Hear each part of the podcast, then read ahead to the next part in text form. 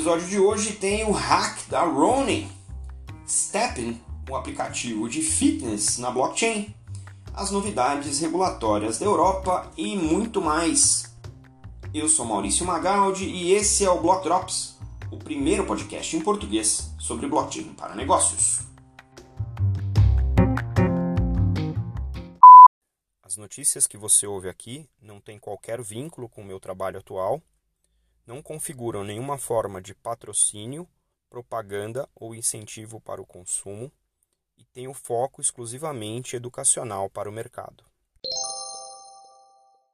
Essa semana a gente viu aí mais um hack de uma bridge do Ethereum, dessa vez voltada para a rede da Ronin. Ronin é a rede, é uma sidechain do Ethereum que tem sua própria wallet né, e que uh, suporta o principal jogo de play to earn né, do ecossistema do Ethereum, que é o Axie Infinity.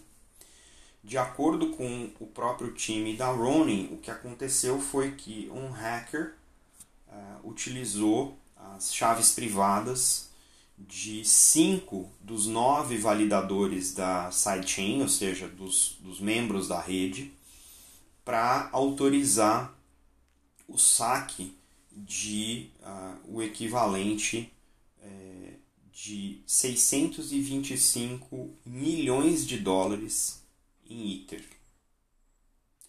Ou seja, ele movimentou o equivalente aí ao PIB de uma cidade média no Brasil né, com, uh, com esse hack e o que aconteceu foi basicamente a, a descentralização da rede, né, dessa sidechain. Ronin, ela não foi suficiente, porque de uma certa maneira, dos nove validadores, cinco eram exigidos para você fazer esse tipo de saque. Então ele basicamente tirou 173.600 Ether e 25,5 milhões de USDC dessas carteiras e movimentou isso para uma carteira que foi criada recentemente. É, essa carteira, obviamente, vai ter um trabalho danado de conseguir é, distribuir né, e, e, utilizar esse volume de Ether, porque, como a gente já discutiu aqui, tudo fica registrado na blockchain, então vai ter muita gente de olho nesses uh, criptoativos para que essa pessoa ou organização que cometeu esse hack não consiga é, utilizar. Então, basicamente, o que a gente diz é que eles inutilizaram esses, uh, esses ethers, né, essas, essas criptomoedas, porque é muito difícil você uh, desassociar isso da carteira para onde foi movimentada. Né? Os perpetradores desse hack já movimentaram 6.250 ETH para outros endereços, todos eles estão visíveis no Etherscan e em outras ferramentas de análise forense.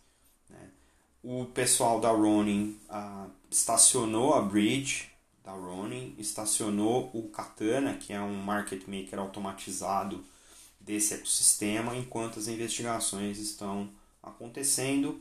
Né? E o time é, da Sky Mavis, que é um grupo de validadores do X Infinity, é, vai recompensar uma parte desse dinheiro, né, desse ITER que foi, é, que foi perdido aí pros, pelos jogadores. Então, tem, teve impacto, obviamente, no token nativo da, da, da Ronin, o, RON, teve uma queda aí de quase 30% no mercado.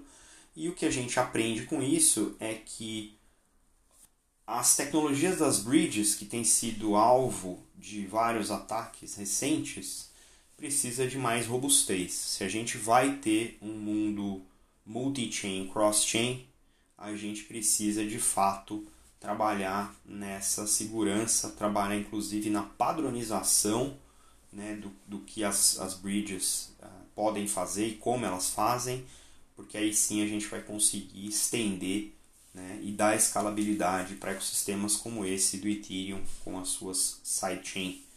É isso.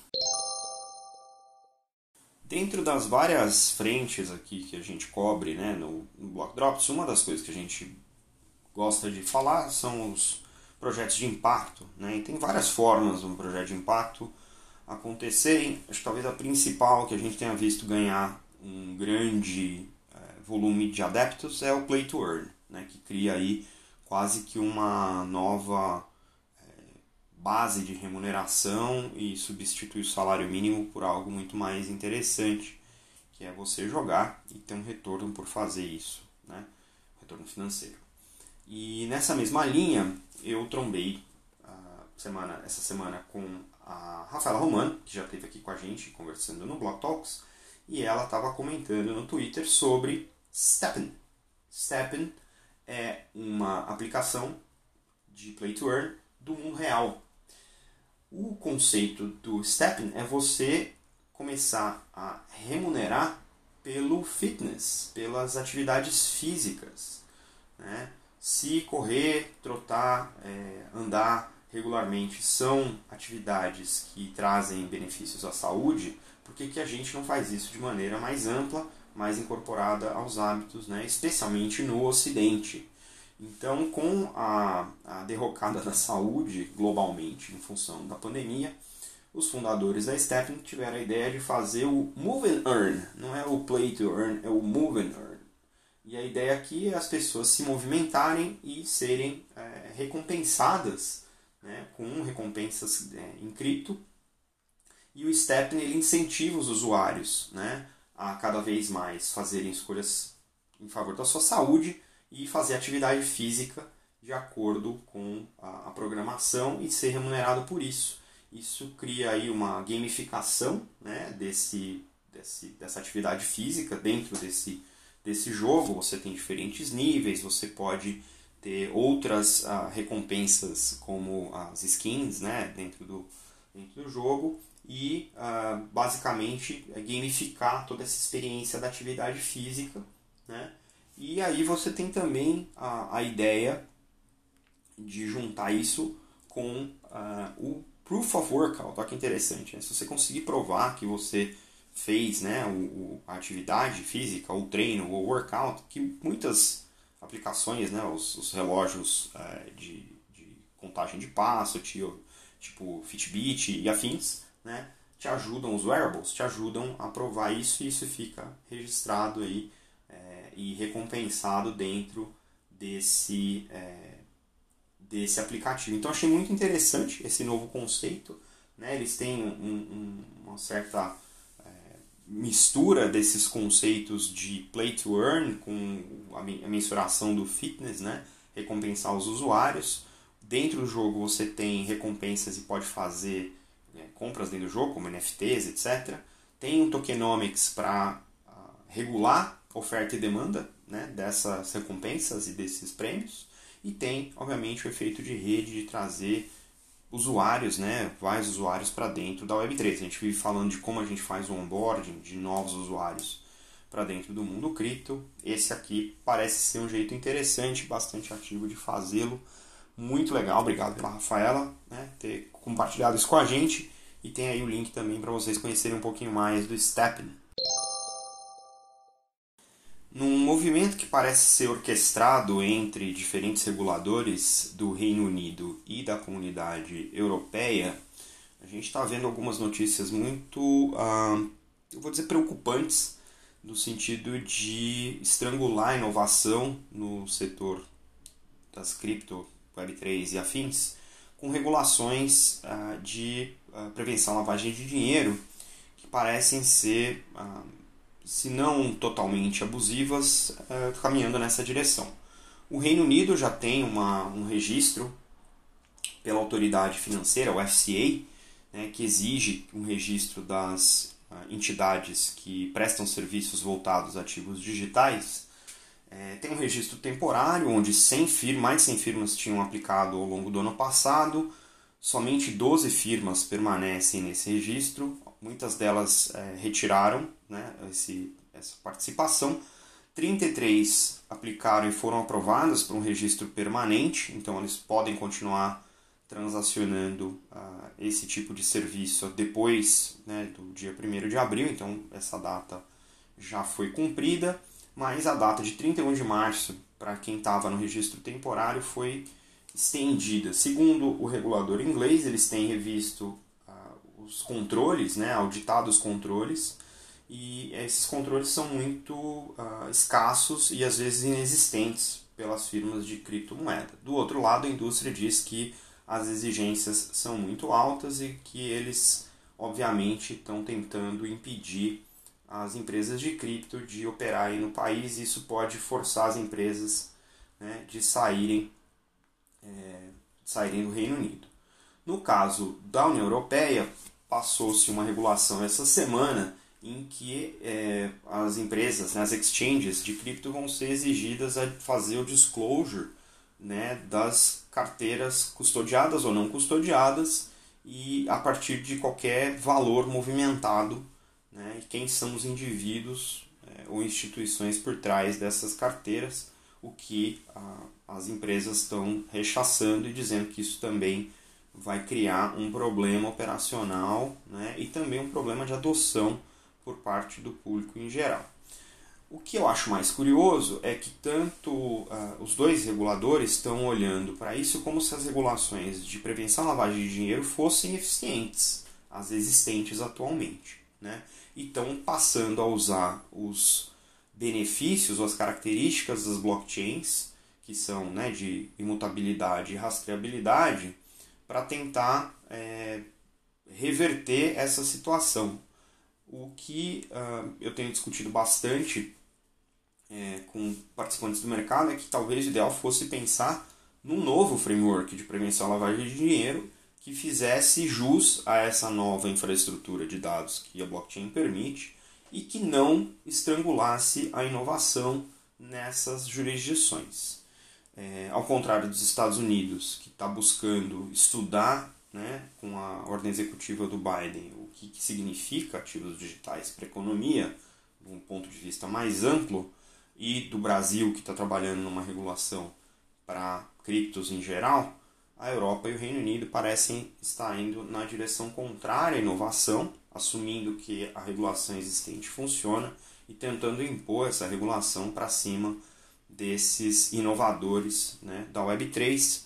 Essa é uma batalha que não vai terminar agora e a gente vai continuar de olho porque faz sentido a gente repensar o todo e trabalhar na integração regulatória para a inovação.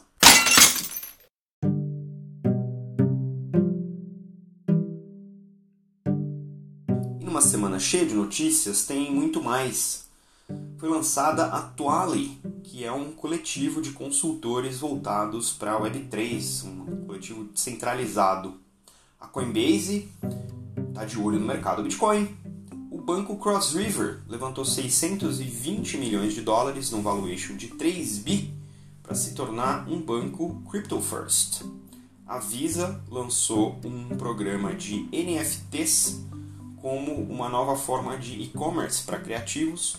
O jogo PUBG vai lançar uma versão Play to Earn baseado na blockchain da Solana. A Lemonade, que é uma insurtech, se uh, associou à seguradora Hanover para lançar um seguro em blockchain para agricultores em países emergentes. A Turquia anunciou que está explorando o metaverso para questões públicas. Os jogadores David Beckham e Lionel Messi. O David Beckham está agora como parceiro da Digital Bits, que é uma blockchain Layer 1. E o Lionel Messi é parceiro de marketing da Socios.com o estado americano de Washington montou um grupo de trabalho para explorar blockchain e impulsionar sua adoção. O Vietnã anunciou um framework regulatório voltado para cripto. A senadora norte-americana Warren, Elizabeth Warren, foi na televisão e comentou que os Estados Unidos deveriam trabalhar em cima de uma CBDC. O Rio de Janeiro cidade do Rio de Janeiro anunciou que vai aceitar criptomoedas para pagamento do IPTU a partir do ano de 2023. O FMI lançou um paper ah, avisando a Índia, né, comentando que a Índia deveria se preparar contra a adoção cripto. O browser Opera anunciou a adoção de suporte a Bitcoin, Solana e Polygon e mais cinco blockchains a MetaMask se associou à Apple Pay para expandir as opções para a compra de criptomoedas. A Leak, tokenizadora brasileira, lançou um piloto para o BioToken. A Moss Earth, que é uma tokenizadora de crédito de carbono aqui no Brasil, está se preparando para se transformar numa DAO, lançando o token de governança. A Polygon lançou uma solução de identidade descentralizada né, e privada como um ZKID, Zero Knowledge Identification. E a Credix também se associou a Polygon e o Center, que é um centro de suporte para identidade descentralizada, também essa semana. Dubai registrou um aumento de 300% na compra de imóveis usando cripto. A Nike lançou a área Airtopia, comemorativa do Nike Air Jordan, no metaverso do Roblox. O banco BNY Mellon, Banco de Nova York Mellon, anunciou que fez uma parceria com a Circle para fazer a custódia dos ativos reais que dão fé ao, a, a sua stablecoin USDC, uma das mais populares no mercado. A OpenSea se juntou a MoonPay para permitir que os NFTs sejam comprados diretamente com cartão de crédito e também anunciou que vai listar Solana no seu uh, marketplace. O Snoop Dogg fez uma parceria com o Billy Ray Cyrus para lançar uma música que tem suporte em NFTs. E o Snoop também lançou um vídeo de uma música nova usando o metaverso do The Sandbox.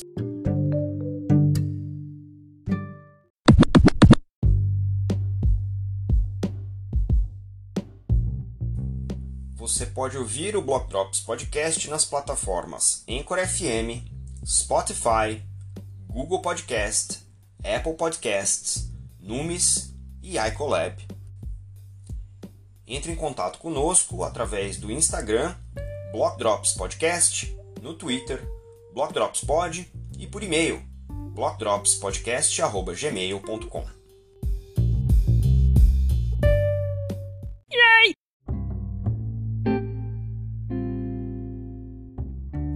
os salves de hoje, para quem compartilhou os links que você encontra na descrição do episódio, vão para Luana Pavani Bertaco, Ilad Jakobokowicz, Claudia Mancini, John Hamilton, Santiago Roel, Tom Stafford, Paul Brody, Gwen Kiwana, Simon Taylor, Daniel Coqueri, Kai Sheffield, Ruben Rabines, Luiz Felipe Adaime, João Guilherme Lira, Thomas Bonner, John Whelan, Koki Raziotes, Frank Rothman, o Fintech Junkie e Rafaela Romano. Não se esqueça de deixar as estrelinhas aí no seu tocador favorito. A gente fica por aqui. Stay rare, stay weird. Let's fucking go!